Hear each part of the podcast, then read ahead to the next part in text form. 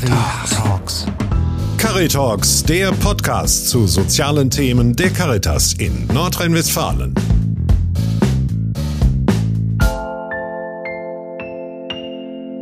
Sie sind bei Caritalks. Mein Name ist Christoph Grätz. Mein Gast heute ist Elena Frank. Sie ist Projektleiterin für das Projekt Digit Empo mhm. bei der Caritas Mülheim. Herzlich willkommen, Frau Frank. Dankeschön. Schön, dass Sie da sind. Frau Frank, mögen Sie uns ein bisschen was über sich erzählen? Mhm, gerne. Ich leite, wie ja schon gesagt, ähm, das Projekt Digitales Empowerment in der ambulanten Familienhilfe und äh, mache das jetzt seit zwei Jahren. Ich mache das als Techniksoziologin. Das habe ich gelernt. Das ist auf jeden Fall, denke ich, ganz zuträglich gewesen jetzt für das Projekt, einfach äh, weil das so eine spannende Frage ist, zu schauen, wie gehen Mitarbeiterinnen und Mitarbeiter mit Technik um, wie können sie sich damit verbinden, wo sind da auch Hürden. Ähm, genau, das sind so Themen, mit denen ich mich gerne und gut befassen kann. Erklären Sie uns noch ein bisschen mehr. Techniksoziologie, mhm. was ist das? Also ähm, Techniksoziologie ist wirklich die Frage danach, wie äh, Technologien und Gesellschaft und auch Kultur miteinander ähm, zusammengehen, manchmal auch nicht, wie Technologien entstehen, also warum setzt sich zum Beispiel eine Technologie durch und eine andere nicht, wie werden Nutzerinnen und Nutzer von Designern gesehen, äh, oder auch nicht? Äh, warum funktionieren einige Technologien gut und andere nicht? Das ist eigentlich schon eine ganz schöne Überleitung zu Ihrem Projekt, ja. weil es hat mit Digitalisierung zu mhm. tun. Sind Sie ein Fan der Digitalisierung? Mm, ähm, ich glaube, ich bin in so einer meistens sehr gesunden Mittelposition. Also ich glaube weder, dass das irgendwie allheilbringend ist, noch glaube ich, dass das äh, zu verteufeln ist so. Äh, man kann sich das zu Nutzen machen und ähm, das sehe ich dann auch so als mein Auftrag eigentlich, wenn es so um, um Empowerment geht, bei den ähm, Fachkräften, aber auch bei Klientinnen und Klienten zu schauen, wie können die sich die Technologien, die es gibt, ähm, Apps beim Handy zum Beispiel, mhm. so zunutze machen, dass das eben einfach hilfreich und zuträglich ist. Das Projekt heißt Digitales Empowerment. Mhm in der ambulanten, flexiblen Erziehungshilfe. Mhm. Das ist ein verdammt komplizierter Name ja. und da steckt viel drin. Vielleicht ja. fangen wir mal an mit ambulante, flexible Erziehungshilfe. Mhm. Was ist die Aufgabe der ambulanten, flexiblen Erziehungshilfe? Ähm, die ambulante, flexible Erziehungshilfe, das sind sozialpädagogische Fachkräfte, ähm, die begleiten ähm, oft Familien oder auch junge Volljährige darin, ihren Alltag gut hinzubekommen, gute Bedingungen ähm, zu schaffen für sich und ihre Kinder, genau, das Leben zu meistern. Ja, das ist so das Spektrum. Okay, und das tun Sie mit Ihrem Projekt Digitales Empowerment. Was bedeutet digitales Empowerment? Ähm, digitales Empowerment sehe ich als ähm, ja das Anliegen oder der Versuch halt äh, Menschen dahin zu bringen oder ihnen dabei zu helfen, dass sie selbstbestimmt eigentlich mit digitalen Medien und digitalen Geräten umgehen können. Und selbstbestimmt heißt natürlich immer, dass äh, man ein gewisses Wissen braucht darüber, was das für mit sich bringt, was das auch mit einem macht, so eine Technologie mhm. und wo die einen auch beeinflusst, dass man das reflektieren kann letztendlich und dass man auch äh, das gut schaffen kann, Stopp zu sagen, dass man sagt, okay, ich schalte jetzt mal ab.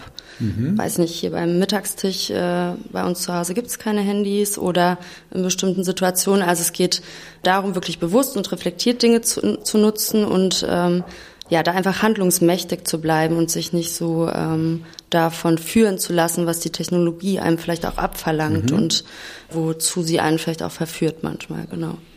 Okay, da kommen wir später auf jeden Fall nochmal drauf mhm. zurück. Mich interessiert, mit welchen Menschen haben Sie zu tun? Was haben die für Probleme? So ganz ähm, Probleme oft auch, die jeder so ein bisschen kennt, äh, was so Erziehungsfragen und sowas, wo dann aber der Kontext vielleicht so schwierig ist oder ne, was aus irgendwelchen Gründen ein bisschen massiver wird, dass da einfach Hilfe gebraucht wird, das zu bewältigen. Ne? Wenn ein Kind zum Beispiel ähm, eine chronische Krankheit hat oder mhm.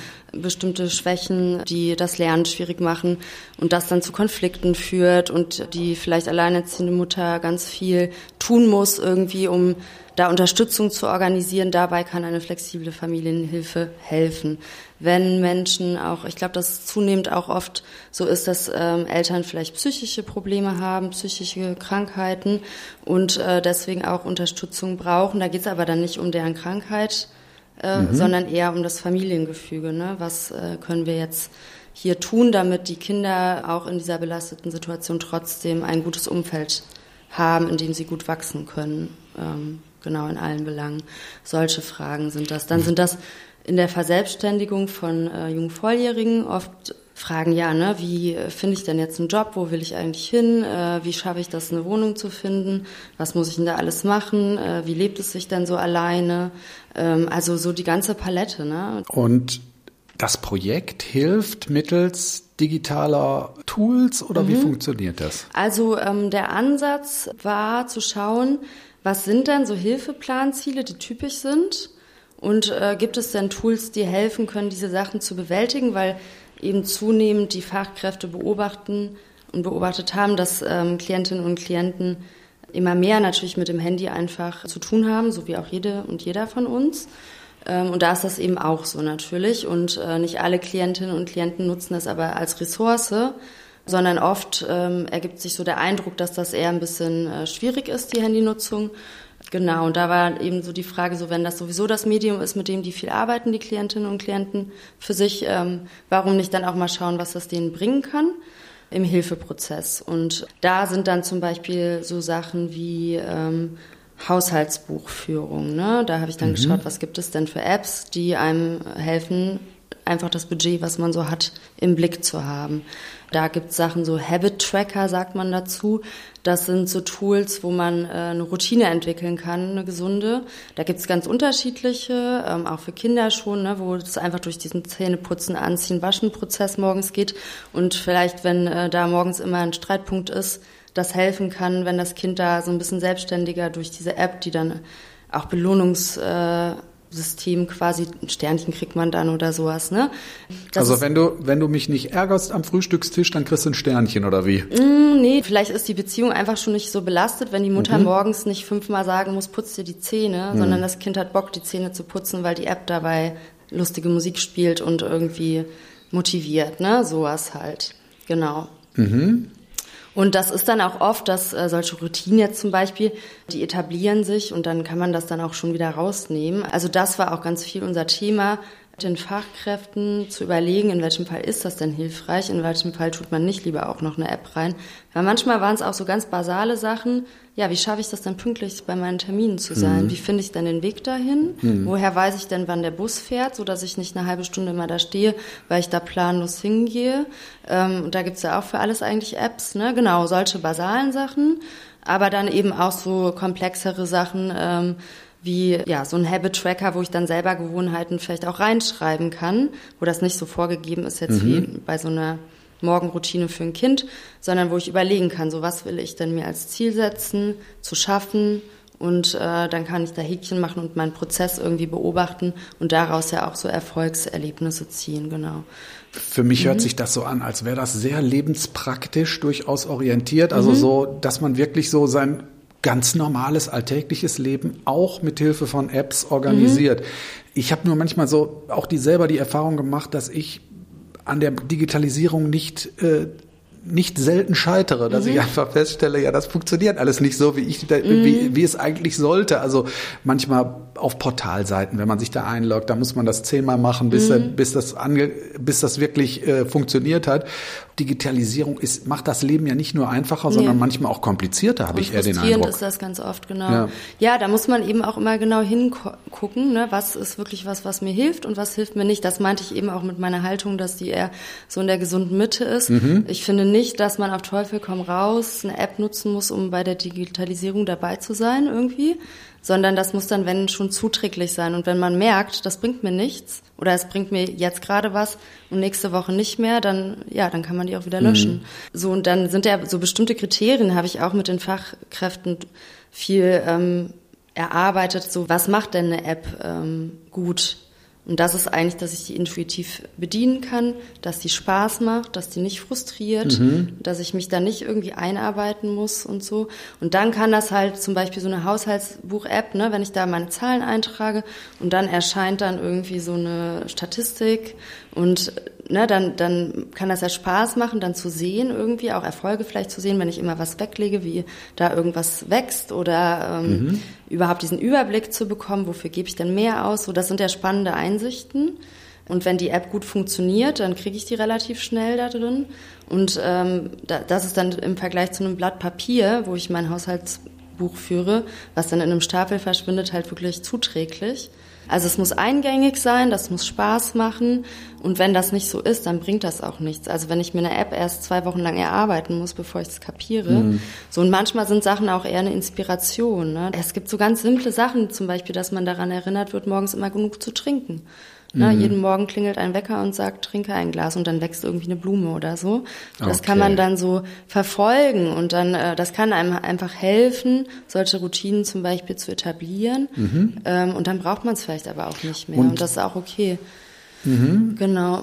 Und die Apps, sind die dann eher für Jugendliche oder eher für Kinder oder für die Erziehungsberechtigten? Mm, ja, wir haben da schon einfach so ein breites Spektrum geguckt, ne? Und ähm, eigentlich ist auch der Ansatz eher gewesen, mal zu zeigen, was alles geht, den mhm. Fachkräften, aber teilweise dann auch Klientinnen und Klienten, ähm, was es für Möglichkeiten überhaupt gibt.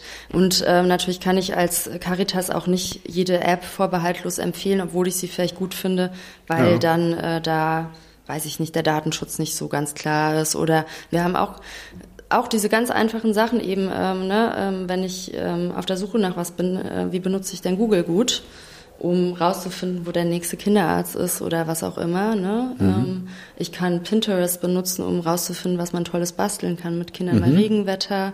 Ich kann YouTube benutzen, um mir Tutorials anzugucken, wie äh, man ein Baby trägt wie ich meiner Tochter eine schöne Frisur mache, ähm, was auch immer, ne? So, mhm. also dieses einfach das Internet und Apps äh, und Software, je nachdem, halt einfach als Ressource zu sehen, wo es was zu lernen gibt, was unterstützend sein kann. Ähm, ja, ne, wenn ich vielleicht ein Vater bin, der nur am Wochenende die Kinder hat, äh, mhm. was, was spiele ich dann mit denen? Ja, was okay. ist denn altersgerecht, äh, ne, wenn ich da keine Ideen habe? Oder genau, so ganz viele unterschiedliche Sachen sind ja möglich. Und äh, mir ging es da immer stark darum, überhaupt mal diese Ideen irgendwie ins Kollegium zu bringen. Wir haben schon auch Angebote gemacht für Klientinnen, also wo ich auch äh, involviert war und mhm. oder das organisiert habe. Zum Beispiel so ein ähm, Workshop ähm, digitale Entdeckungsreise für Kinder und Jugendliche. Dann ähm, gab es so eine junge Frauengruppe, in der ich mal einen Input gegeben habe. Es gab bestehende Angebote auch, Frauenfrühstück. Ähm, das sind so Frauen, die in den ambulanten Familienhilfen mhm. mal betreut wurden und das da einfach den Kontakt noch miteinander pflegen als Gruppe. Mhm da bin ich auch reingegangen und habe einfach mal gefragt, so ne, was geht bei euch so mit dem Handy und was interessiert euch, äh, wo fühlt ihr euch überfordert, solche Sachen und das war sehr spannend und das sind eigentlich auch immer die Maßnahmen gewesen.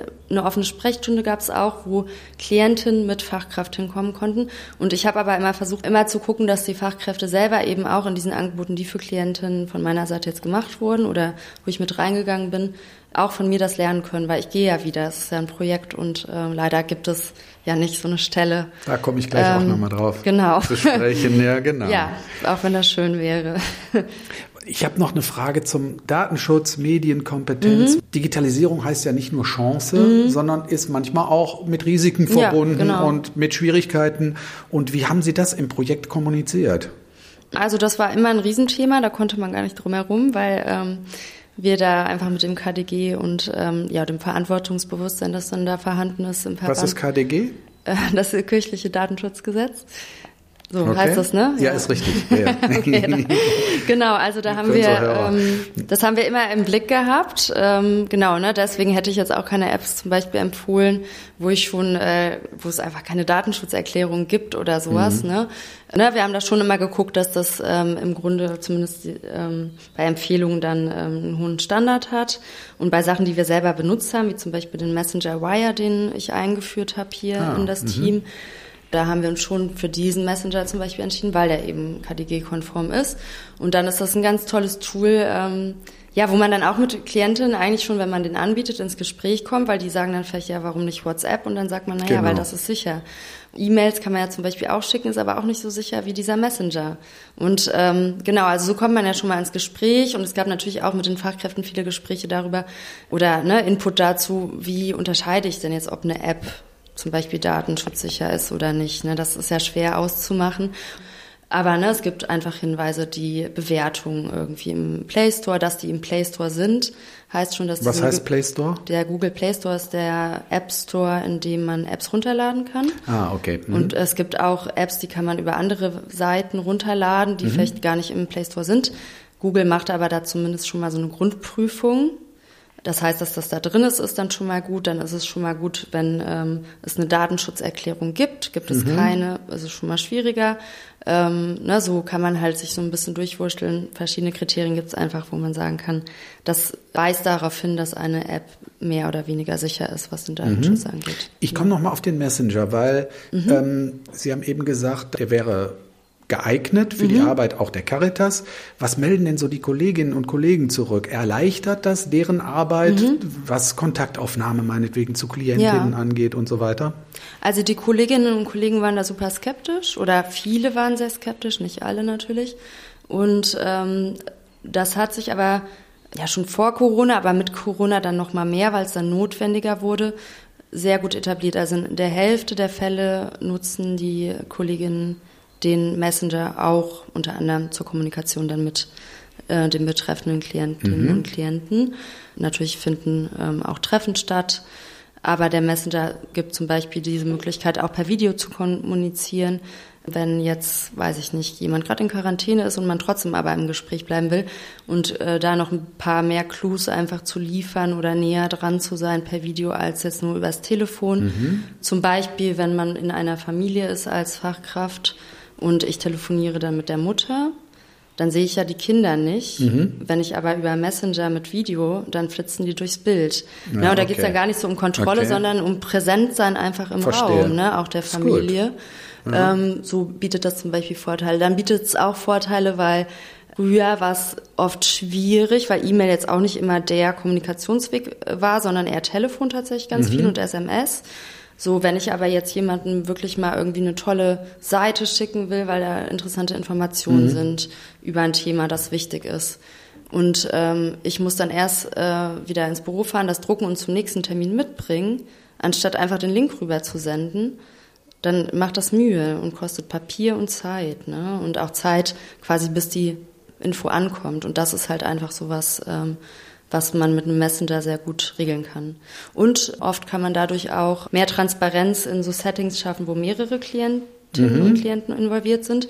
Also sage ich mal, ein 16-Jähriger ähm, und seine Eltern ähm, sind Klienten und äh, die Kommunikation ist nicht mehr sternförmig, sondern in einer Gruppe angelegt, mhm. so dass der auch immer im Blick hat, was für Termine machen die Eltern gerade für mich. Ah, okay. Ne, so das ähm, oder in so begleiteten Umgängen, da kann man auch eine Gruppe zur Kommunikation machen, ähm, ja, um so einen Raum zu schaffen, in dem alle miteinander sprechen können und das ist dann viel mhm. einfacher als drei, vier, fünf Beteiligte manchmal anzurufen und mit jedem nochmal abzuchecken, ob der Termin dann und dann auch geht und Sie haben es eben auch schon angedeutet, glaube ich, im Nebensatz, das Projekt endet jetzt. Mhm. Demnächst, es war ein auf zwei Jahre oder zweieinhalb zwei Jahre und dann gab es ja. noch mal vier, Jahre, äh, vier Monate Verlängerung. Ah, okay. Wegen mhm. ähm, Corona. Corona war jetzt sozusagen auch eine Möglichkeit für viele Kolleginnen und Kollegen, einfach sich darauf einzulassen, das auszuprobieren. Mhm. Wenn das Projekt jetzt endet, was würden Sie empfehlen, was sollte auf jeden Fall weitergeführt werden aus dem Projekt? Mhm. Also ich glaube, dass dieser Messenger auf jeden Fall total gut und wichtig ist als Kommunikationstool und denke auch, dass das weitergeführt werden wird. Ne? Also es mhm. hilft einfach ähm, ganz viel den Klienten und auch den Fachkräften. Und ich glaube, dass im Projekt ähm, eine viel größere Offenheit und ein besseres Bewusstsein für Chancen der Digitalisierung entstanden ist. Da ist natürlich immer so viel Entwicklung drin in diesen digitalen Sachen, dass es eigentlich wichtig wäre, immer wieder neu zu gucken. Ich ja. glaube aber, und das haben wir auch im Projekt schon so gemacht, es poppen Bedarfe auf und dann kann man mit diesem neuen Bedarf, der immer wieder entsteht, in unterschiedlichen Fällen kommen unterschiedliche Themen aufschauen, was gibt es da. Digitale Gewalt ist zum Beispiel so ein Thema, ähm, da kann man, hat man keine Vorstellung von, was möglich ist, mhm. wenn man sich damit nicht beschäftigt hat. Das war hier ein großes Thema auch, einfach auch, weil Bedarfe entstanden, ne, weil da an manchen Punkten das einfach stattfand. Ja. Ja, und da hat man jetzt einfach, glaube ich, als Team hier gibt es ein größeres Wissen darüber, was sind auch Anlaufstellen, wohin kann ich mich wenden. Ne, natürlich kann man das alles, was, was es zum Thema Digitalisierung gibt, was äh, äh, Medienpädagogik betrifft, was ähm, solche Schutzmaßnahmen betrifft, das kann man nicht alles wissen und vorhalten die ganze Zeit. Aber man muss wissen, dass es da was gibt und wo ich das finde. Ich glaube, das ist so, da ist eine gute Grundlage geschaffen. Und auch ähm, ja, mehr ähm, dieses Vertrauen daran, dass diese Tools, dass man die mal ausprobieren kann und mhm. dabei nichts Schlimmes passiert, wenn man das mal ausprobiert. Ne? Haben Sie so ein besonders schönes Erlebnis aus Ihrer, rückblickend mhm. auf Ihre Projektlaufzeit, wo Sie sagen würden, oh, das hat mich irgendwie angerührt, das hat mir gezeigt, wie wichtig meine Arbeit ist? Ja, was mich äh, berührt hat, das war eine Klientin, die in dieser ähm, offenen Beratung dann bei mir war mit äh, ihrer äh, begleitenden Fachkraft. Und ähm, da ging es um das Thema ähm, digitale Gewalt und da ging es darum, dass sie einfach von Eltern und ähm, Brüdern auf ihrem Handy so über das Handy überwacht wurde. Also die hatten Zugriff mhm. zu dem Handy. Da war dann auch so ein bisschen unklar, nehmen die das in die Hand und gucken die da rein mhm. oder haben die vielleicht sogar was installiert, ne, worüber die so, ne, da gab es einfach Hinweise drauf und da habe ich so eine Beratung gemacht und ja, letztendlich war dieser jungen Frau gar nicht bewusst, dass es überhaupt unrechtmäßig ist. Also was sind eigentlich meine ah, Rechte bei diesen okay. Dingen? Die dachte, das ist ihre Familie und die dürfen das. Mhm. Und so, ne? Und die war fassungslos darüber, dass die das gar nicht dürfen, ne? Und das bewegt natürlich dann so ganz viel. Ja, klar. Ne? Da geht es dann nicht direkt drum, dann sofort eine Anzeige zu schreiben, aber überhaupt mal so das Bewusstsein dafür zu schaffen. Und das sehe ich auch als Empowerment, ne? Zu sehen und zu wissen, was ist dann hier mein Recht, was steht mir denn hier zu, wo darf ich mich denn bewegen und wie dürfen denn andere da eingreifen und wo ist denn die Grenze. Und äh, das war für mich auf jeden Fall ja so, so ein sehr krasser Moment zu sehen, was, was das bewegt, ne, wenn so ein Wissen da plötzlich ähm, ankommt. Und hat mich auch ganz betroffen gemacht, dass es vorher nicht vorhanden war. Ne? Das ist ja. natürlich auch äh, schlimm. So, dann ja. merkt man auch, was so in Schule und in vielen Kontexten, glaube ich, äh, verpasst wird oder nicht passiert in Sachen Medienbildung. Dass es überhaupt junge Frauen gibt, die nicht wissen, dass sie da ein Persönlichkeitsrecht mhm. hat, eine Privatsphäre, die zu schützen ist. Ne? Und ja, das ist genau. Empowerment, Aufklärung, ja. stark machen im, genau. im, besten Sinne eigentlich. Genau, ne? genau das. Und da hatten wir, da hat sich auch so eine junge Frauengruppe dann entwickelt. Und das waren eben alles äh, Frauen im Alter zwischen 16 und 20 ungefähr, mit ganz unterschiedlichen Hintergründen, die sich dann so miteinander einfach über dieses Thema unterhalten haben. Ne? Was geht denn bei Social Media? Was ist denn, wenn ich da Hass bekomme? Ne? Und äh, was mache ich denn dann? Und äh, wie blocke ich denn jemanden? Und es mhm. ist okay, jemanden zu blocken. Ist vielleicht auch okay, einfach mal auszusteigen für ein paar Wochen und gar nicht mehr reinzugucken. Mhm. Ähm, Habe ich vielleicht einen zweiten Account? Der mein privater Freundesaccount ist, wo ich mit meiner Familie was teile und einen, äh, der so mehr für die Öffentlichkeit ist, wo ich zeige, weiß ich nicht, äh, ne, was ich Tolles mache, mein Hobby oder sowas. Das war ganz toll, äh, wie die sich gegenseitig so befruchtet haben in ihrem Denken ne, und was die sich so für Perspektiven Super. eröffnet haben. Also das war wirklich so eine der Sachen, wo ich so am meisten äh, ja, Freude empfunden habe, dass da einfach was passiert äh, zwischen denen, genau. Mhm. Okay. Welche Frage habe ich vergessen zu stellen? Was wäre Ihnen noch wichtig mm. mitzuteilen? Also ich würde mir eigentlich wünschen, dass äh, große Verbände wie die Caritas äh, da auch als Lobbyverband irgendwie in Erscheinung treten und einfach auch, oder weiß ich nicht, in Verhandlungen mit Kostenträgern und so weiter, ähm, das auf die Agenda setzen, dass da was fließen muss in Form von Geld eigentlich, damit Ressourcen Materialien, ähm, Zeit und so weiter für Mitarbeiterinnen und Mitarbeiter dann auch zur Verfügung stehen, ähm, ja, sich die Digitalisierung zunutze zu machen, dass die damit nicht alleine sind, dass sie begleitet sind. Ja, ein schönes Schlusswort. Vielen Dank, Frau Danke. Frank. Danke Ihnen. Sie hörten Caritalks, den Podcast zu sozialen Themen der Caritas in Nordrhein-Westfalen. Caritas. Cari Talks.